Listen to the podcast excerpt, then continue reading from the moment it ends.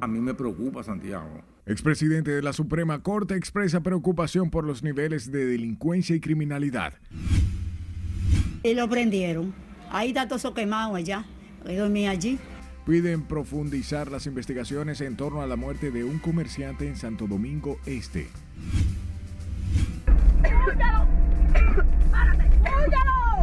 Tres jovencitas atacan a un taxista en un frustrado intento de asalto en Villamella. Obispo Castro Marte advierte que no es tiempo de debates mediáticos y pide actuar frente a la delincuencia.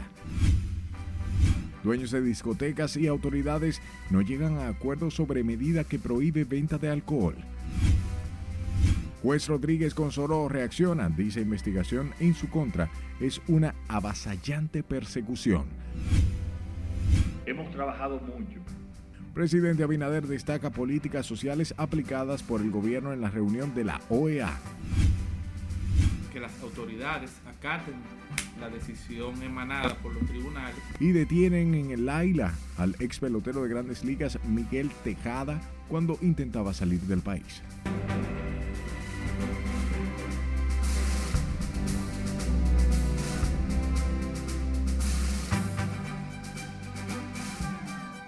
Buenas noches, hora de informarse. Bienvenidos a esta su emisión estelar.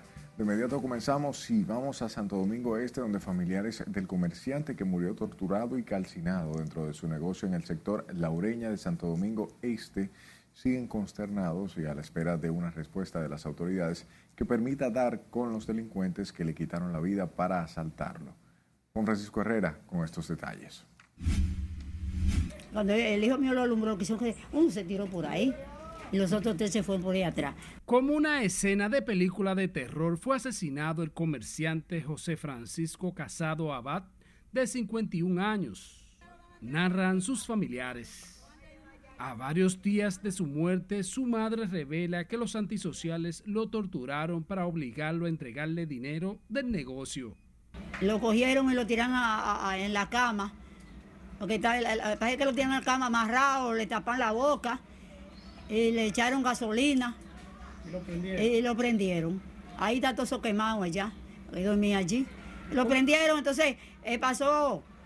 Eh, parece que ellos le quitan la llave de, salir por ahí, la abrieron. Parece que ellos antes de, tirarle la, la, candela, abrieron para poder. Uy. La familia asegura que se trató de un hecho criminal y exigen una investigación, ya que la víctima estaba bajo la mirada de los delincuentes.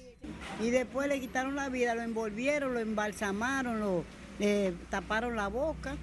Y según yo oí, como que le habían dado como una puñalada, no sé si fue con un cubierto, con un puñal. Y después que ellos lo mataron, le quitaron la vida, entonces le prendieron gasolina, echan gasolina en la, en la cama y le prendieron fuego de una vez. El humo y las llamas de fuego del negocio de almohada fue lo que despertó a los residentes de la calle Santiago Apóstol del sector Laureña. Y, tiene que haber más vigilancia, porque hay demasiado delincuencia por aquí, demasiado, demasiado. Uno no puede Acá tú atracan a uno, le llevan los celulares, mira cómo tiene uno que está con veja, mírenme la veja, como la tengo trancada, no puede uno divertir. Yo tengo un negocito ahí, yo ni siquiera lo abro. Esto está fuerte, esta delincuencia, ahora mismo le digo que está demasiado fuerte, hay que, hay, hay que cuidarse mis hijos, porque en verdad, miren, esto fue un caso fuerte, fuerte, fuerte, porque después que lo mataron, lo queman también. El hecho ha dejado sorprendido a todos los residentes del sector Laureña, quienes aún esperan la entrega del cuerpo de José Francisco Casado Abad, quien dejó tres hijos en la orfandad. Juan Francisco Herrera, RNN. A propósito del tema, el expresidente de la Suprema Corte de Justicia, Jorge Subero Isa, advirtió que las autoridades deben establecer políticas más efectivas para mejorar y enfrentar la seguridad ciudadana, aunque atribuyen los niveles de criminalidad a una respuesta del crimen organizado a los duros golpes que han recibido de parte de la DNSD. Nelson Mateo, con más. a mí me preocupa Santiago. El expresidente de la Suprema Corte evaluó la política criminal del gobierno y sus resultados. Eh, hasta ahora no entiendo, no se ha dado pie con bola. O sea, la, verdad hay que decirla, no, las autoridades eh, no han podido controlar la orden delincuencial. Sin embargo, hay que decir que no es en este gobierno, ha sido cíclica. O sea, cada cierto tiempo se producen olas de violencia en la República Dominicana. En su análisis criminológico, Subero reconoce la exitosa lucha contra el narcotráfico, pero considera que cada golpe al narco genera venganza, violencia y sangre. Es posible, es posible que como una reacción a esas medidas persecutoras contra el narcotráfico, ellos de una manera o de otra se están, vamos a utilizar un término que no es exactamente el mismo, pero que se estén vengando de las autoridades con respecto a, a las medidas que en su contra han tomado.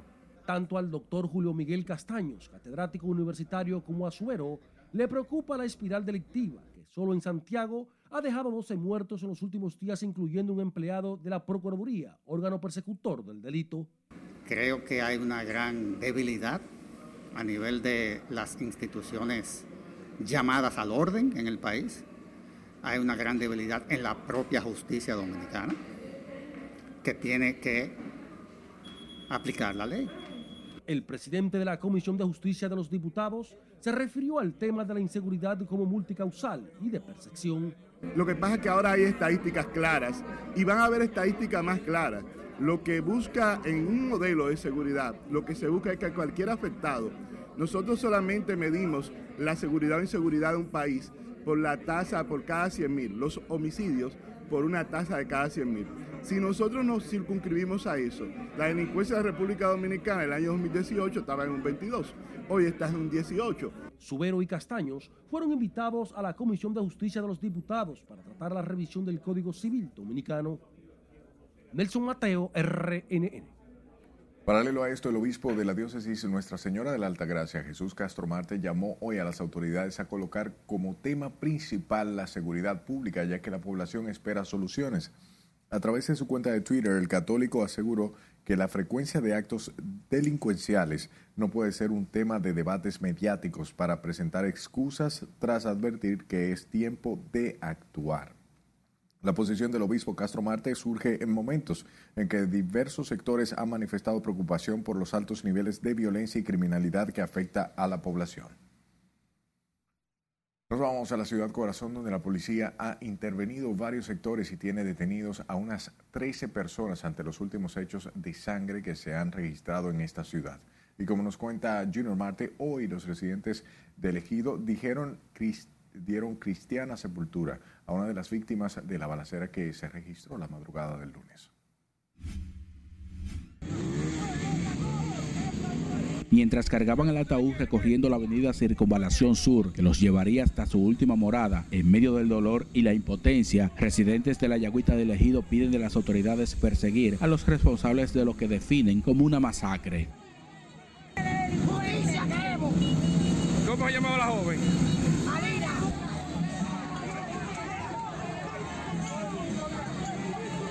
Momentos de tensión se vivió en el cementerio Cristo Vivo del Ingenio cuando familiares y allegados le daban el último adiós a la joven Alina Ramos, una de las víctimas de este lunes.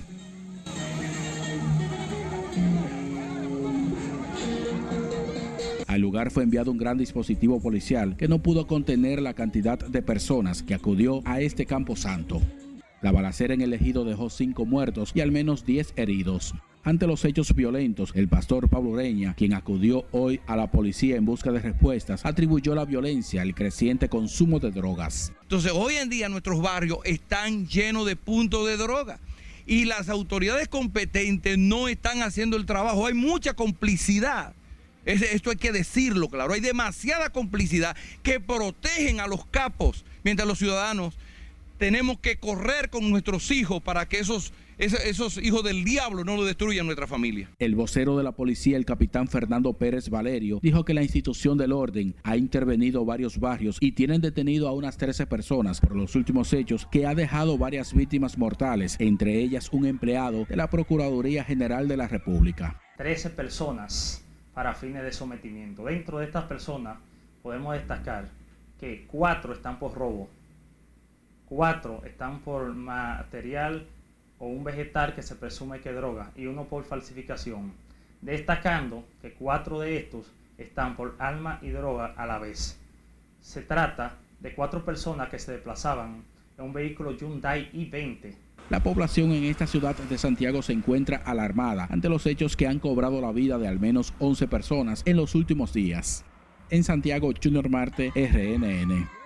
Sepa que encontraron en el hospital José Cabral Ibáez a un joven reportado como desaparecido en Santiago desde finales de septiembre. Se trata de Juan Carlos Cruz Rodríguez, quien había sufrido un accidente en una motocicleta que posteriormente le causó la muerte. De acuerdo a la información, Cruz Rodríguez, de 24 años, había sido referido al Hospital Cabral Ibáez desde una clínica en estado de gravedad. Escuche esto, tres jovencitas intentaron asaltar a un taxista mientras utilizaban el servicio de transporte en un hecho ocurrido en el municipio de Villamella. La acción violenta quedó grabada en una cámara de seguridad del vehículo y se observa cuando las mujeres agreden al conductor con gas pimienta y luego proceden a acuchillarlo. El hecho ocurrido el pasado 31 de octubre se ha viralizado en las redes sociales y ha llamado mucho la atención debido a que las agresoras son tres adolescentes. Una de ellas se entregó ya a las autoridades. Y el comandante del ejército, Carlos Fernández Onofre, en su condición de comandante del Comando Conjunto de las Fuerzas Armadas, presidió una reunión con el objetivo de diseñar nuevas estrategias para fortalecer las operaciones conjuntas en contra de la delincuencia. El Comando Conjunto Unificado es una dependencia del Ministerio de Defensa que trabaja en apoyo a las labores preventivas de la Policía Nacional. En el encuentro estuvieron presentes su director, Mayor General Eduardo Alberto Ten, y otros directores del área operativa y de inteligencia de la Policía Nacional. A propósito, el gobierno ha invertido más de 19 mil millones de pesos para mitigar los efectos que causó el huracán Fiona el pasado mes de septiembre, dejando fuertes daños en la zona este y noroeste del país. La información la ofreció el presidente Luis Abinader al encabezar este jueves la presentación de una plataforma donde los ciudadanos pueden conocer detalles sobre el uso de los recursos del Estado para casos de emergencia. Nos amplía Lauri Lamar. En este gobierno habrá transparencia y rendición de cuentas ante los ciudadanos dominicanos y el que no se alinee pues tendrá sus consecuencias. El mandatario señaló que unos 67 procesos de compras se han realizado para mitigar el impacto de los daños causados por el huracán Fiona. Los ciudadanos deben tener la seguridad en circunstancias complejas que su gobierno y su dinero se administra con rigor, con eficiencia y. Según el director de compras y contrataciones, Carlos Pimentel, para asistir a las familias afectadas por el huracán, el gobierno ha destinado unos 340 millones de dólares, cuyos procesos están detallados en la nueva plataforma. Se garantice, en primer término, la publicidad de los procesos, una amplia participación de oferentes, la libre competencia y la rendición de cuenta de todos los procesos realizados en estas condiciones colocando los datos abiertos en formatos sencillos, entendibles, reutilizables, para promover mayor participación de la ciudadanía en la fiscalización del gasto público. En el evento donde fue lanzada la aplicación, estuvo presente el ministro de Economía y los directores de compras y contrataciones de presupuesto, así como el director de Inespre y otros funcionarios. La nueva plataforma denominada Mapa de Inversiones permite la visualización de cifras consolidadas sobre el proceso de compras y los contratos adjudicados con montos actualizados en tiempo real. Laurila Mar, RNN. Manténgase actualizado a través de nuestra página web rnn.com.do, al igual que la red de su preferencia. Solo busque este usuario, arroba noticias rnn, sus denuncias al número de WhatsApp 849-268-5705. Y estamos en podcast, en Spotify, Apple Podcasts y Google Podcasts como Noticias RNN. así se entra, hay problema para nosotros. Es tiempo de nuestro primer corte. Al volver nacionales haitianos residentes en Dajabón dicen están preocupados por aumento de casos de cólera en su país. Porque si uno tengo papel, que le fulano, si no tengo papel, no, vamos. Crece incertidumbre de extranjeros por incremento de deportaciones. Remitiendo al señor Miguel Tejada al juez de la ejecución de la pena. Y confirman detención del ex pelotero Miguel Tejada fue por un cheque sin fondo. Ya regresamos.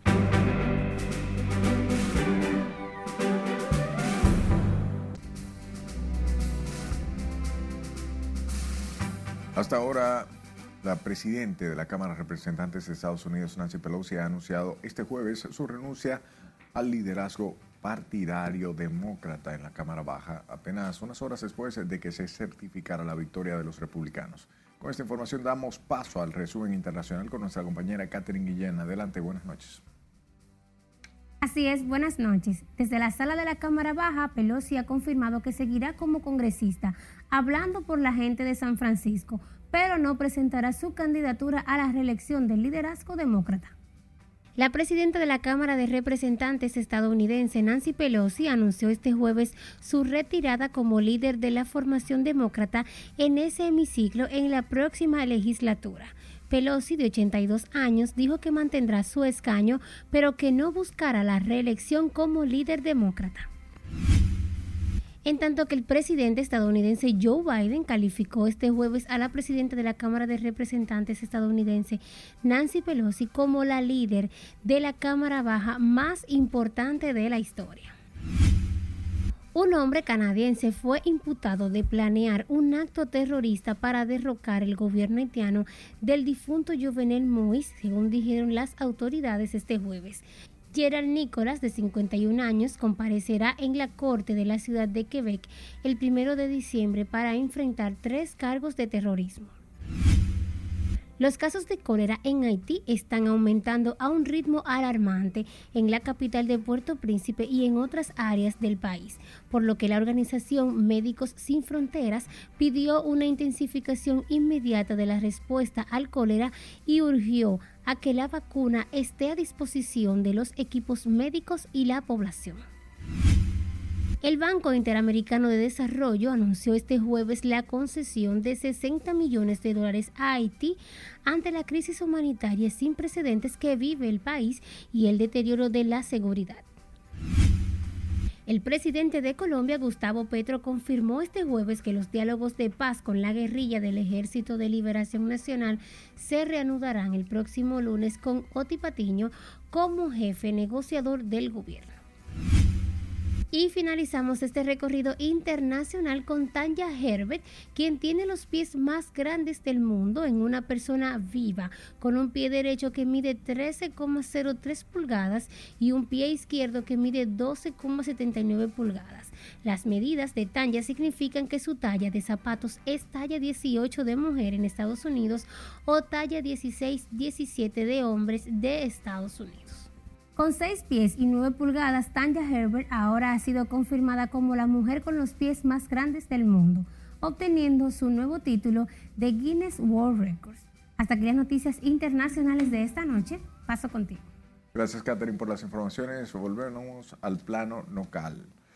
Nacionales haitianos residentes en la zona fronteriza de Dajabón expresaron su preocupación por el aumento de casos de cólera en la vecina nación que ha dejado decenas de muertos. Nuestro compañero Domingo Popoter nos cuenta más en esta historia. Sí, asusta, así se entra, hay problemas para nosotros. Ante el incremento en los casos de cólera en Haití, los haitianos que residen en la comunidad de Juana Méndez dicen sentirse atemorizados. Aseguran que ya el cólera ha causado muertes en territorio haitiano, siendo esta una enfermedad de rápido contagio. Ahora se está mencionando un caso de cólera y la primera vez eso dio muy duro. Pero esperemos en Dios pues, que puede ayudar a nosotros que no llega a esa enfermedad otra vez. En Juana Méndez todavía no hay. Eso es lejos de Haití. Pero hay que tomar la medida. Mientras que de este lado de la frontera, las autoridades de salud han tomado las medidas sanitarias al entrar y salir por la puerta fronteriza de Dajabón en cada intercambio comercial y afirman que hasta estos momentos no se han registrado casos de cólera en los hospitales de la frontera. Mantenemos lo que son las medidas sanitarias, buscando siempre, haciendo búsqueda de, casos posibles en los distintos municipios y hospitales y hasta ahora no tenemos caso, ningún caso reportado. Aunque los nacionales haitianos reconocen que el cólera es una enfermedad que se contagia al no tomar las medidas de higiene y puede llevar a causar la muerte, desde principios de octubre se detectó la enfermedad. Se han reportado más de 1.700 casos. En la frontera dominico-haitiana, Domingo Popoter, RNN. Hablemos de la intensificación de los operativos de control de migrantes irregulares que mantienen atemorizados a los extranjeros haitianos, quienes pidieron que también sean deportados los chinos y los venezolanos. Catherine Guillén visitó el populoso barrio Pequeño Haití y nos presenta la siguiente historia. Esa es una humillación. Es para pelear como uno y matar a uno, la calle. El aumento de las deportaciones mantiene en un estado de incertidumbre a los extranjeros haitianos que viven en el país de forma ilegal.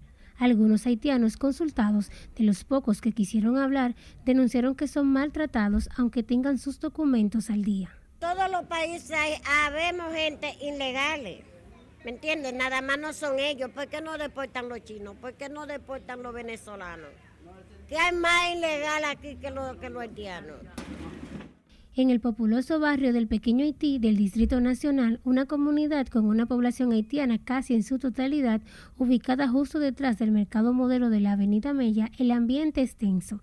Los extranjeros escondían sus rostros para evitar ser captados por las cámaras de RNN. De los pocos que quisieron conversar fue el señor Yang, quien se quejó de la actuación de migración frente a sus compatriotas. Porque si uno no tengo papel, que le fulano, tú no tengo papel. No, vamos. No es así, ¿no? Jalarlo ahí, darle el golpe, empujarlo ahí. Camina como un palo ahí, como un, un buzo de pelota ahí. Amparada en sus facultades como nación soberana para aplicar sus políticas migratorias, República Dominicana aumentó la repatriación de inmigrantes que de forma ilegal cruzan la frontera. Solo entre agosto y octubre de este año se han deportado a más de 60.000. Catherine Guillén, RNN. Hablamos del ministro de Interior y Policía Jesús Vázquez Martínez y la Asociación de Discotecas y Centros Nocturnos de Santo Domingo Este, quienes no pudieron ponerse de acuerdo en la reunión de este jueves en busca de un consenso sobre el límite para ventas de bebidas alcohólicas. Chu Vázquez Martínez estuvo reunido con los empresarios de Santo Domingo Este por un espacio de dos horas a puertas cerradas y finalmente decidieron posponer la reunión para el próximo martes. La resolución de Interior y Policía dispone que en Santo Domingo Este la venta de bebidas alcohólicas sea hasta la medianoche, medida que busca reducir los niveles de criminalidad en esa demarcación. Por otro lado, el juez del noveno juzgado de la instrucción del Distrito Nacional, Juan Francisco Rodríguez Consoro, reaccionó este jueves al pedimento de suspensión provisional y a la investigación que inició la Procuraduría en su contra. A través de una misiva, Rodríguez Consoro lanzó duras críticas al órgano persecutor y aseguró que está viendo una vil e injusta ataque a través de una avasallante persecución por parte del Ministerio Público, pese a que la investigación se realiza a petición de la institución a la que pertenece el órgano disciplinario del Poder Judicial, no se ha referido al caso. Ante la infracción del juez Juan Francisco Consoro, a la investigación que se abrirá en su contra de parte de la Procuraduría, el senador Antonio Taveras Guzmán planteó que deben ser investigados todos los jueces que sea necesario a fin de corregir cualquier anomalía y fortalecer el sistema de justicia. Taveras Guzmán también recordó que en el país debe prevalecer la justicia independiente y que para eso se debe sanear el sistema judicial dominicano. Aquí necesitamos transformaciones profundas en la justicia hemos logrado tener a doña Miriam ahí, a Jenny, a Camacho, que son tres personas comprometidas con los cambios, con la transparencia en la lucha anticorrupción y anticriminal de este país. De la PEPCA, Wilson Camacho había revelado que contra el juez Consoró Rodríguez del noveno juzgado de la instrucción del Distrito Nacional existe una investigación abierta por presuntas faltas graves en su ejercicio. Sepa que las autoridades detuvieron esta tarde al ex pelotero de grandes ligas Miguel Tejada cuando intentaba salir del país por el Aeropuerto Internacional de las Américas, presuntamente por emitir cheques sin fondos. Según informes, Tejada fue detenido tras pasar en su contra una orden de captura y arresto emitida por el juez de ejecución de la pena del Distrito Nacional. Por tanto, lo que esperamos es que las autoridades acaten la decisión emanada por los tribunales, en este caso remitiendo al señor Miguel Tejada, al juez de la ejecución de la pena del Distrito Nacional, que es la autoridad en este caso que se encargará de el cumplimiento de la sanción impuesta a esta persona. Lo que procede es que las autoridades remitan al ciudadano Miguel Odalis Tejada Martínez, al, al juez de la ejecución de la pena, que inclusive le dan la oportunidad de que él cumpla tanto la pena como eh, cumplir con la, la parte eh, que nos compete a nosotros. En 2019, el ex pelotero de las mayores, Miguel Tejada, fue sentenciado a un año de prisión suspendida y al pago de 3.900.000 pesos por presuntamente emitir cheques sin fondo. Hablemos del Hospital Regional José María Cabral Ibáez, que recibió por parte del Servicio Nacional de Salud equipos médicos y más de una docena de sillas de ruedas para adultos. Además, se entregaron dos vitrinas metálicas para consultorio, un desfibrilador de monitoreo, dos electrocardiógrafos de tres canales, cinco lámparas quirúrgicas de pie rodables y 15 monitores de funciones vitales para parámetros. El doctor Mario Lama, titular del Servicio Nacional de Salud, visitó el Cabral Ibáez en su recorrido de hospitales de la provincia Santiago. Pocos pacientes están acudiendo a, la, a, las clínicas privadas en el primer día de huelga médica en el Gran Santo Domingo y este del país mientras que el presidente de Andeclip dijo se mantiene dando el servicio con cobertura, pero advierte que la próxima semana esto podría cambiar. dice aquí nos realizó un recorrido por varias clínicas y nos amplía. Médico, hay que atenderlo porque aquí todo el mundo está abusando. La asistencia de pacientes a los centros de salud privados se ha visto mermada tras el paro que impacta más de 4.5 millones de afiliados a la seguridad social. En importantes clínicas como la Abreu, Abel González y Centro Médico Escaño, pocos eran los que entraban o salían de estas. Ellos tienen toda su razón. Es igual que la FP, que tiene los cuartos encharcados de los trabajadores y no le da su cuarto. Y ya está bueno, aquí hay que luchar. Yo estoy haciendo un tratamiento y el seguro lo cubre, 100%. ¿Y en el día de hoy se lo aceptaron? Sí. no hay problema. ¿Qué seguro usted tiene? Mafre Prestige. Nosotros vinimos a consultar con la doctora Natalie, radióloga. Ella nos atendió muy bien, muy amable. Sin embargo, el presidente de las clínicas privadas, doctor Rafael Mena, explicó que mantienen la atención a los pacientes sin inconvenientes. Prometimos a la población que vivan los servicios eh, hoy, mañana y todos los días, hasta que no haya un hasta que no haya una solución de la Asamblea de nosotros no podemos hacer nada, porque recuérdense que nosotros somos, a diferencia del Colegio Médico, nosotros somos entidades que tenemos compromisos judiciales o de contrato. Si lo violamos, imagínense lo que nos van a hacer. No obstante, reiteró que la próxima semana podrían convocar a una asamblea de Andeclit en la que no descartan iniciar una suspensión de servicios a las ARS. La semana que viene, la próxima semana, André Cri tendrá una asamblea y los informes que yo tengo es de los miembros de la asociación de que se va a solicitar, se va a someter a votación para pararle a una ARS determinada. El paro médico continuará desarrollándose hoy y mañana viernes con atención a las emergencias y pacientes críticos. El Colegio Médico reafirmó su plan de lucha ascendente hasta recibir respuesta de mejoras en los beneficios por parte de las ARS. Sila Disaquino, RNN. Por otro lado, el vocero del PRM en el Senado, Franklin Romero, apoyó las demandas de los médicos contra las ARS, pero no que desaparezcan del sistema de seguridad social y su ley 87-01. Para Romero y la senadora Ginette Punigal, las administradoras de riesgos de salud deben ganar menos y ofrecer una mejor y mayor cobertura. Realmente no estoy de acuerdo en que desaparezca. Es un gran logro para el país, un gran logro para la ciudadanía, lo que tiene que ver con las ARS. Lo que yo creo que debe haber una modificación y adecuar esos pagos a los nuevos tiempos. Los médicos que son eh, parte de la salud, bueno, lo que garantizan la salud del pueblo, más que nada, deben estar bien remunerados, deben estar bien pagados. Y yo pienso que estos son muchos actores que faltan.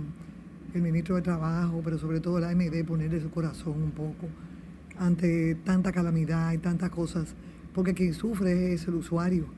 Y también los aseguradores que ganen menos, que sean un poquito más dadivosos y piensen que los médicos se pasan toda una vida estudiando El portavoz oficialista y Ginette Burnigal esperan que médicos y ARS se pongan de acuerdo porque según ellos los paros como método de reclamo solo afectan a los pacientes. Y la presidenta de la Asociación Dominicana de Voluntariado Hospitalarios y de Salud, Angélica, Angélica Benítez, habló de la necesidad de los pacientes y los centros de salud que les motiva a recaudar fondos para aportar a esta causa. Por tal razón, este jueves realizaron su sexto desayuno conferencia de la confraternidad con el objetivo de seguir beneficiando a envejecientes, niños especiales, hogares y hospitales a través de recaudar donaciones. Porque con el desayuno AMOVOS dona la sábana de los hospitales, asilos, albergues, donde se necesite una sábana, que nos avisen, ahí tratamos de estar asociación celebró hoy su 50 aniversario y hasta la fecha ha podido recaudar alrededor de 23 mil utensilios para camas y unos 12 millones en, en medicamentos. Y de igual forma, en insumos, registro y unos 224 millones de pesos las personas se sienten seguras, pueden suministrar la información y agradecemos. Es tiempo de otra pausa comercial. Al regreso continúa a todo vapor desarrollo del Censo Nacional de Población y Vivienda. Y cualquier persona se puede caer en un filtrante de eso. Ladrones roban tapas de alcantarilla del Gran Santo Domingo. Y entérese a qué hora cerrarán Puente Flotante este viernes. Esta es la emisión estelar de Noticias RNN.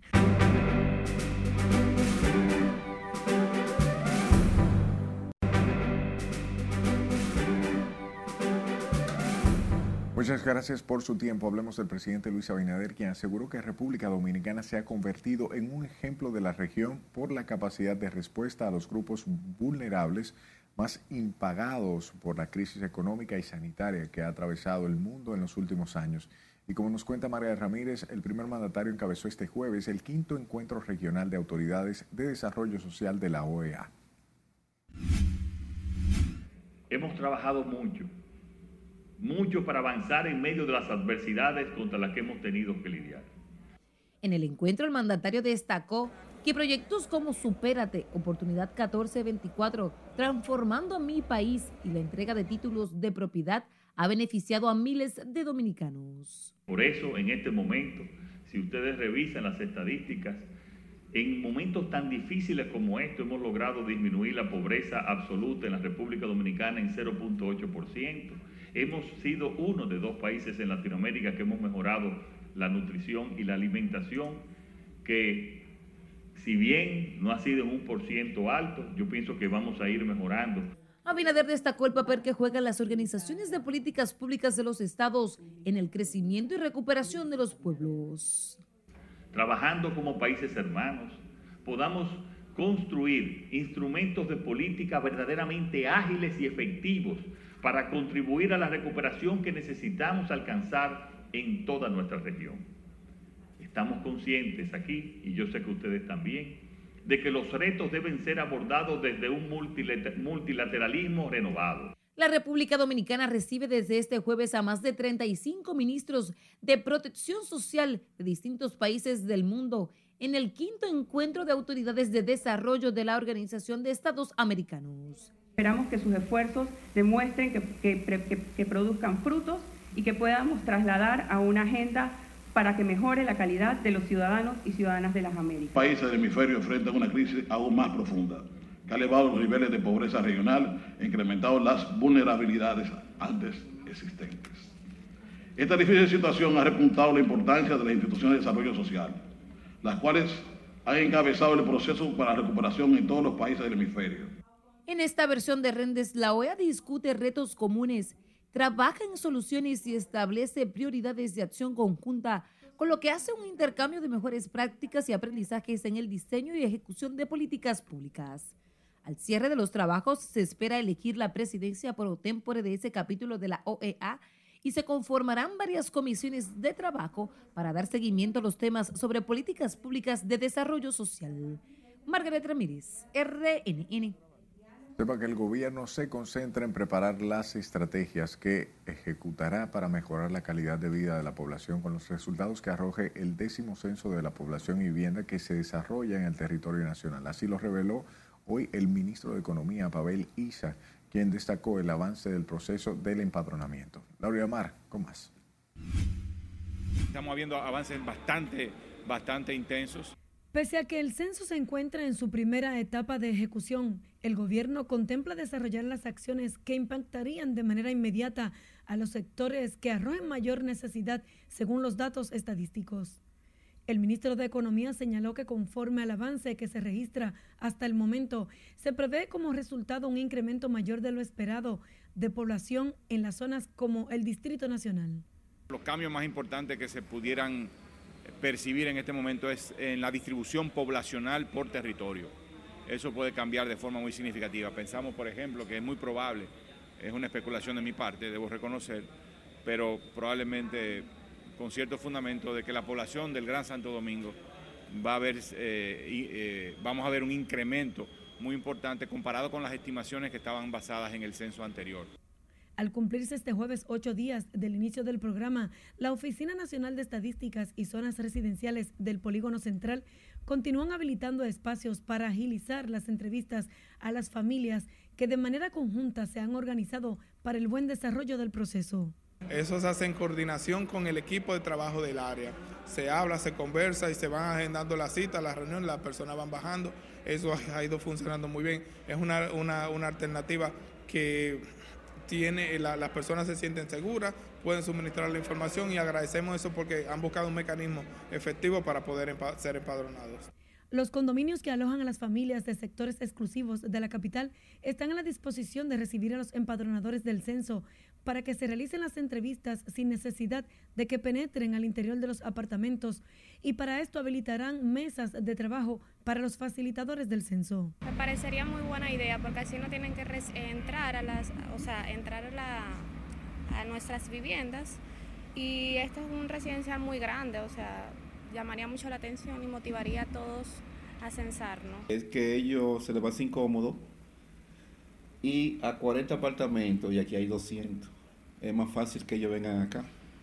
Esta y otras medidas forman parte de las acciones estratégicas de la Oficina Nacional de Estadísticas para garantizar el correcto desarrollo de las entrevistas del censo y la seguridad de los ciudadanos y los encuestadores. Laurila Mar, RNN. Varias guaguas del transporte que cubren la ruta San Juan-Santo Domingo han resultado destruidas por conflictos entre choferes, por lo que los transportistas exigen al Instituto Nacional de Tránsito Terrestre tomar medidas al respecto. Julio César Mateo nos cuenta por qué. Los directivos de Transporte Tenguerengue afirman estar cansados de exigir el cese de las agresiones. O la represión es atentar contra el bien más preciado que constituye una institución de transporte, que son las unidades. Entonces ya en varias ocasiones a un compañero le echaron a perder su, unidad fruto de esa situación. Se quejan del poco apoyo recibido del Intran, entidad encargada de regular el tránsito en la República Dominicana. Es buscar la venencia posible, sin haber muerto, sin haber una desgracia, y sentarse en la mesa del diálogo. Es lo que le pedimos que se sienten en la mesa del diálogo antes que vaya a haber un, problema entre los compañeros socios de la Asociación de Dueños de Minibus de Domingo. Expresaron que con frecuencia sus unidades son atacadas a pedradas en las carreteras por vándalos que pretenden imponer sus reglas en el transporte de pasajeros. Nosotros le pedimos a las autoridades que tomen carta en el asunto porque nuestro país está complicado, porque se le está dando la oportunidad de que la persona sea que toma, tenga que tomar carta con su propia mano y nosotros no queremos llegar a eso. Dijeron esperar que las autoridades competentes actúen lo antes posible para evitar que la situación termine en tragedia. Hemos visitado primero el Intran en más de cinco veces. La gobernadora nos coordinó una cita con el ministro de Interior y Policía. Mandó a ejecutar, a resolver el problema, no le cumplieron al ministro. Debido a las agresiones a las unidades de transporte que cubren la ruta San Juan-Santo Domingo, la terminal Tenguerengue ha paralizado sus labores en varias ocasiones y en su local han sido apostados agentes policiales. En San Juan de la Maguana, Julio César Mateo, RNN. Hablamos de los dirigentes de varias organizaciones del transporte público de pasajeros de Santo Domingo Norte, quienes visitaron este jueves la oficina para el reordenamiento del transporte pidiendo a sus autoridades informarles sobre las alternativas que se contemplan para los cientos de choferes que aseguran quedarán desplazados con la extensión de la línea metro de Santo Domingo. Fermín López quien fungió como vocero de esa organización de transporte, afirmó que hasta el momento ese sector no ha sido consultado para consensuar sobre la situación en que quedarán las familias cuyo sustento depende de ello. ¿Qué alternativa van a buscar los choferes para que no sean desplazados de su fuente de trabajo? Que por más de 35 o 40 años hemos estado dando el servicio. ¿Cómo cuántos choferes Aquí estamos convergiendo una, aquí mismo, ahora mismo vemos una 18, eh, una 8 rutas. Tenemos kilómetros 18, la 45, Canaán primero, Canaán segundo, Los Morenos, y estamos hablando casi de, de 3.000 choferes. Los representantes de las organizaciones que brindan servicio a Santo Domingo Norte advierten que de no buscar soluciones viables, la situación de sus rutas desaparecerá afectando a unos 3.000 choferes. Sepa que continúa el robo por parte de desaprensivos de las tapas de los filtrantes en las distintas avenidas, mientras que los ciudadanos piden sanciones para los malhechores. Catherine Guillén hizo un recorrido por distintas calles de la ciudad y aquí la historia. Es un problema de siglo que las autoridades no han querido resolver. El robo de tapas metálicas para registros, filtrantes e inbornales en calles y avenidas del país es un mal de nunca acabar. La venta de este bien público pareciera no tener consecuencias. Ah, pero imagínate, porque ese es un problema que nos afecta a todos. Entonces, si están ahí es porque lo necesitamos ahí. Y cualquier persona se puede caer en un filtrante de eso. Mira ahora en estos tiempos de lluvia, tú no sabes dónde va a pisar. En el quinto centenario ya las autoridades han iniciado el proceso de instalación de tapas plásticas para así evitar el robo de desaprensivos, pero los residentes y también los que van de paso resaltaron la importancia de que exista un régimen de consecuencias. Controlar la persona que la compra. Si no hay quien compre, nadie va a vender. Entiendo yo. En muchos casos, los ladrones sustraen las tapas en horas de la madrugada, provocando lesiones entre los peatones y daños a los vehículos. Eso afecta mucho, que una gente puede caerse y matarse, o irse por, por ese hoyo. Las tapas de los filtrantes son sustraídas en distintas calles y avenidas, no solo en el Distrito Nacional, sino también en otras provincias del país, pues las mismas representan un negocio lucrativo ya que son vendidas a empresas que se dedican a refundirlas. Catherine Guillén, RNN. Escuche, si quiere evitar tapones mañana. El Ministerio de Obras Públicas informó que este viernes en horario de 10 a 11 de la mañana, de 10 a 11 de la mañana, el puente flotante será cerrado al tránsito vehicular. Esa estructura móvil sobre el río Sama comunica el Distrito Nacional con el municipio Santo Domingo Este. Obras Públicas pide excusas a conductores y transeúntes que utilizan esa estructura por la medida que involucra la división del puente para permitir el paso de las embarcaciones. Y el alcalde del municipio Santo Domingo Oeste, José Andújar, destacó la inversión dispuesta por el gobierno central, lo que según contribuye al crecimiento y desarrollo de esa demarcación. Andújar precisó que el Ayuntamiento de Santo Domingo Oeste ha invertido importantes recursos en obras prioritarias para la comunidad manera mancomunada y con el apoyo directo del señor presidente, del ministro de Obras Públicas, de EDESUR y de todas las instituciones que hicieron posible que este hoy Boulevard de los Famosos sea una realidad. Pero muy pronto tendremos la Isabel Aguiar, parqueo de un solo lado, áreas protegidas por el ayuntamiento para que los que vayan a comprar, a consumir en los negocios, tengan donde parquear su vehículo más seguro y no en la calle de lado y lado como se parquean ahora. Eso viene muy pronto. Ofrecieron las declaraciones en el acto de inauguración del Boulevard Los Famosos, construido por la Alcaldía Oeste para desarrabalizar el espacio donde operaba el mercado Las Pulgas, donde son plasmadas en pintura distintas personalidades del municipio. tanto por los aeropuertos de Punta Cana. Vamos a nuestra última pausa de la noche. Al volver, Departamento Aeroportuario dice esperan cerrar el año con 8 millones de turistas. Damos muestra de que la economía dominicana es una economía fuerte. Director de Proindustria dice crecimiento del sector se ha contribuido con aumento de empleos y exportaciones. Tengo un conuco de arcoíris bajo el arroyo. Y Luis Guerra gana mejor álbum de merengue en los Latin Grammy. No le cambie.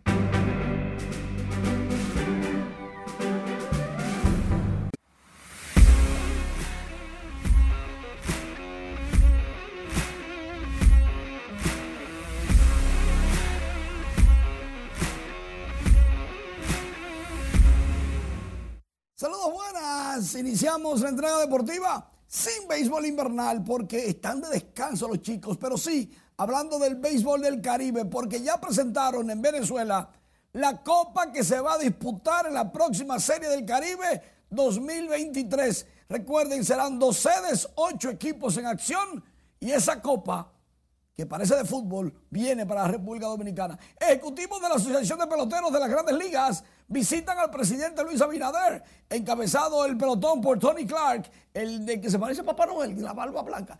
Ese es Tony Clark que jugó con Detroit, entre otros equipos. Con esa comitiva estaban los lanzadores Grandes Ligas, campeones de Houston. Hablando de Grandes Ligas, ganó el más valioso de la Liga Nacional, Paul Goldschmidt, de San Luis. El primera base se convirtió en el quinto inicialista de este equipo en lograr el premio. Uno de ellos es Alberto Pujols, otro está Musial, Keith Hernández, en fin.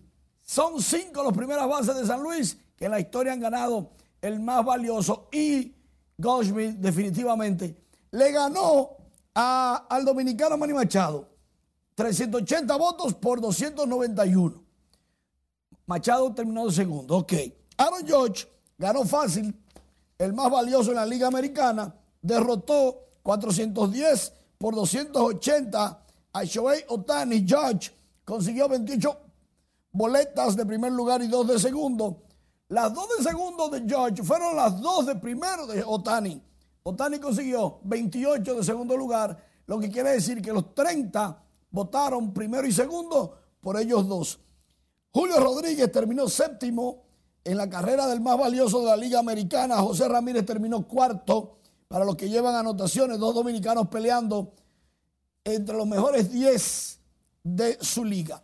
Ya anunciaron las sedes de dónde jugarán los equipos para el clásico, dónde jugarán antes de que comience la de verdad. La República Dominicana tendrá su base en Lee County, donde practican los mellizos de Minnesota, eso por allá por Fort Myers. Y van a jugar dos partidos de calentamiento, uno con los Bravos de Atlanta y otro con los mellizos de Minnesota. El miércoles 8 de marzo, República Dominicana se enfrenta a los Bravos de Atlanta. Y el día 9, Dios mediante estaremos por ahí, jueves 9 de marzo, contra los mellizos de Minnesota.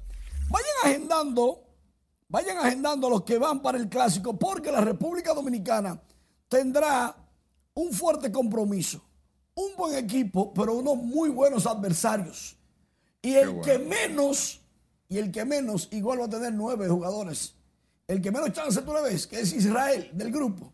Oye bien, va a estar ahí con nueve peloteros. o sea, Ganamos, ganamos. ¿Ganamos qué? Experiencia. Ah, pero Y eres, juegos. ¿eres tú el que predice ahora? No, pero quería preguntarte, Sí. ya que estamos hablando de predicciones, Ajá. tercera y cuarta posición. Eh, bueno, para, para las finales de la pelota invernal. yo te puedo decir, La cuarta. la cuarta ¿De qué color? podría ser gigante. Podría ser gigante. Podría ser gigante. Ok.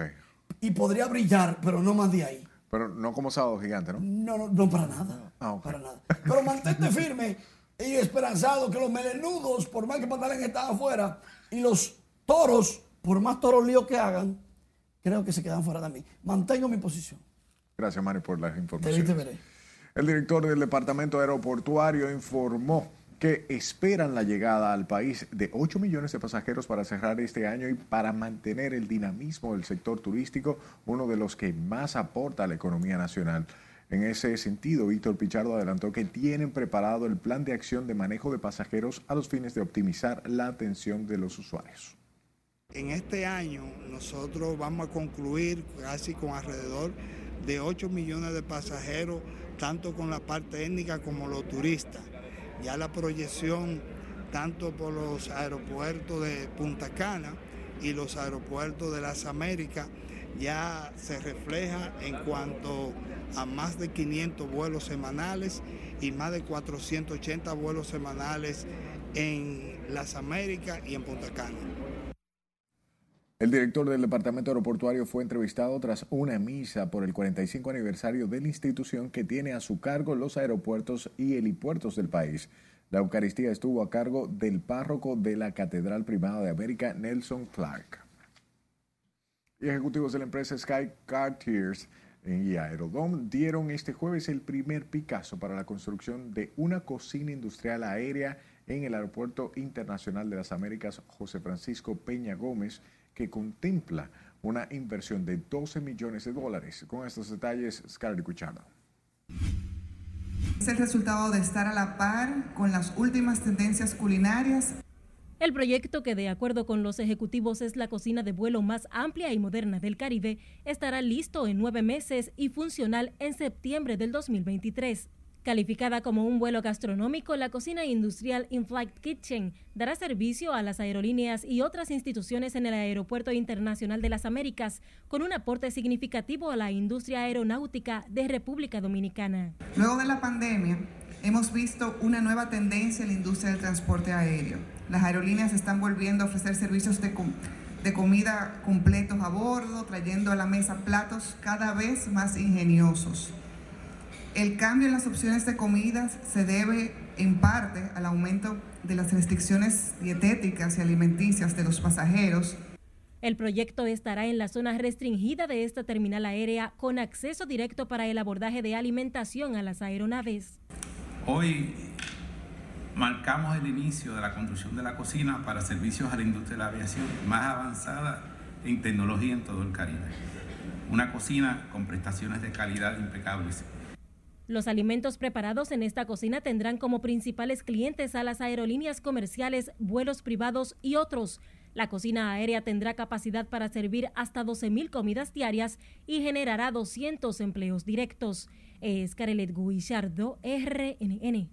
Mientras que el director de Proindustria, Ulises Rodríguez, destacó el vertiginoso crecimiento que ha experimentado el sector industrial en el país, lo que ha contribuido a dinamizar las exportaciones, creación de empleos y el crecimiento económico del mismo. Aseguró que los indicadores en ese sentido apuntan a superar las expectativas en materia de comportamiento positivo de la industrialización en nuestro país. Estamos creciendo en exportaciones, estamos creciendo en generación de empleos y con ello damos muestra de que la economía dominicana es una economía fuerte y por eso nosotros estamos como el presidente de la República bastante optimistas. El director de Proindustria, Ulises Rodríguez, aseguró además que el crecimiento del sector ha sido posible gracias a las políticas de inversión del gobierno, el apoyo de las autoridades a las pequeñas empresas y las oportunidades de negocios.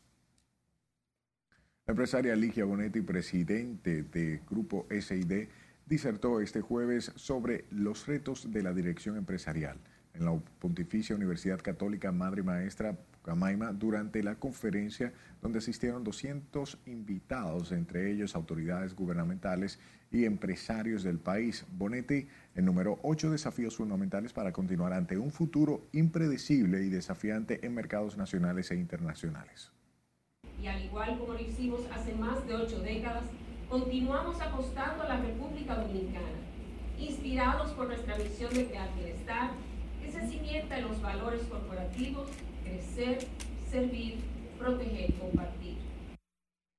Las palabras de motivación estuvieron a cargo de la doctora Mercedes Carmen Capellán de Lama, presidente de la Fundación Madre y Maestra, quien reconoció el respaldo del sector empresarial, destacando al grupo SID como ejemplo al que definió como un aliado comprometido en aportar en la educación de calidad para el país.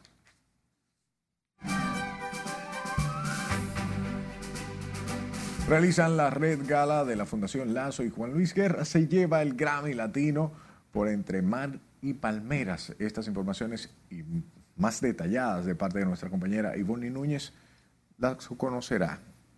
Adelante. Muchas gracias y buenas noches. Me encuentro directamente desde el monumento a Fray Antón Montesino en la segunda edición de la Red Gala. Veamos a continuación más detalles. Fundación Lazo, entidad que dirige la comunicadora Loreni Solano, celebró este jueves la segunda edición de su evento benéfico para recaudar fondos con los que mantener activos los rescates de animales y la promoción a la donación de sangre a través de la red de donantes. Nosotros estamos llamando al empresariado nacional, a las empresas, a las marcas, a las personalidades, a todo el que quiera de alguna forma desarrollar y, y aprovechar la responsabilidad social corporativa para sumarse a los proyectos de Fundación Lazo. El monumento Fray Antonio de Montesinos fue el escenario para la realización de esta segunda versión denominada Red Gala.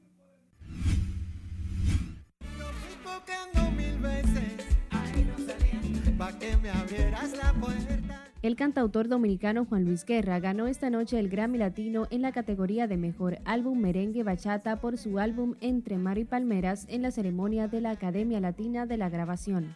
Entre Mar y Palmeras es el segundo álbum en vivo del artista y fue lanzado en junio de este año junto con conciertos especiales al aire libre y sin público transmitido por especial de HBO.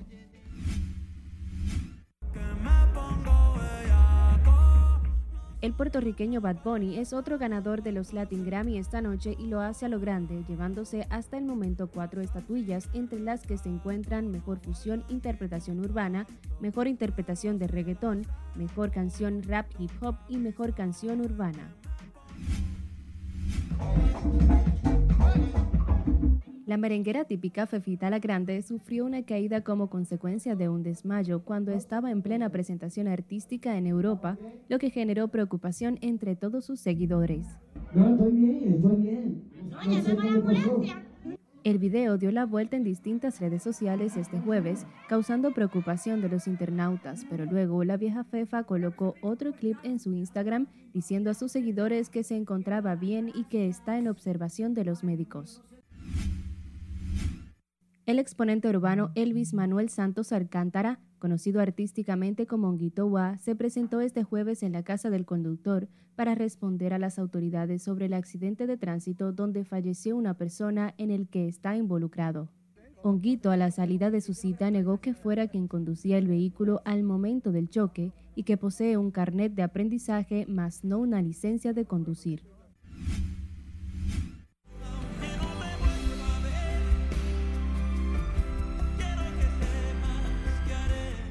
La Academia Latina de la Grabación celebró su gala a la persona del año 2022 en honor a Marco Antonio Solís con conmovedoras interpretaciones de algunas canciones del conocido repertorio del mexicano por los artistas Camila, Gente de Zona, Jesse Joy, Los Bookies, Carla Morrison, Cristian Nodal, Fito Páez, Laura Pausini, Romeo Santos, Sin Bandera, Tabú de Black Eyed Peas, Ana Torroja, Sebastián Yatra, entre otros.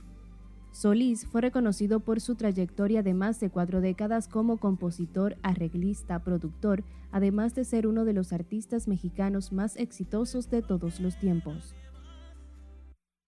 En esta gala estelar, donde se agotaron todas las entradas, Marco Antonio Solís sorprendió con parte de todos sus éxitos. Hasta aquí diversión, feliz resto de la noche. Muchísimas gracias Ivonne por las informaciones y a usted por su atención. Tenga buenas noches.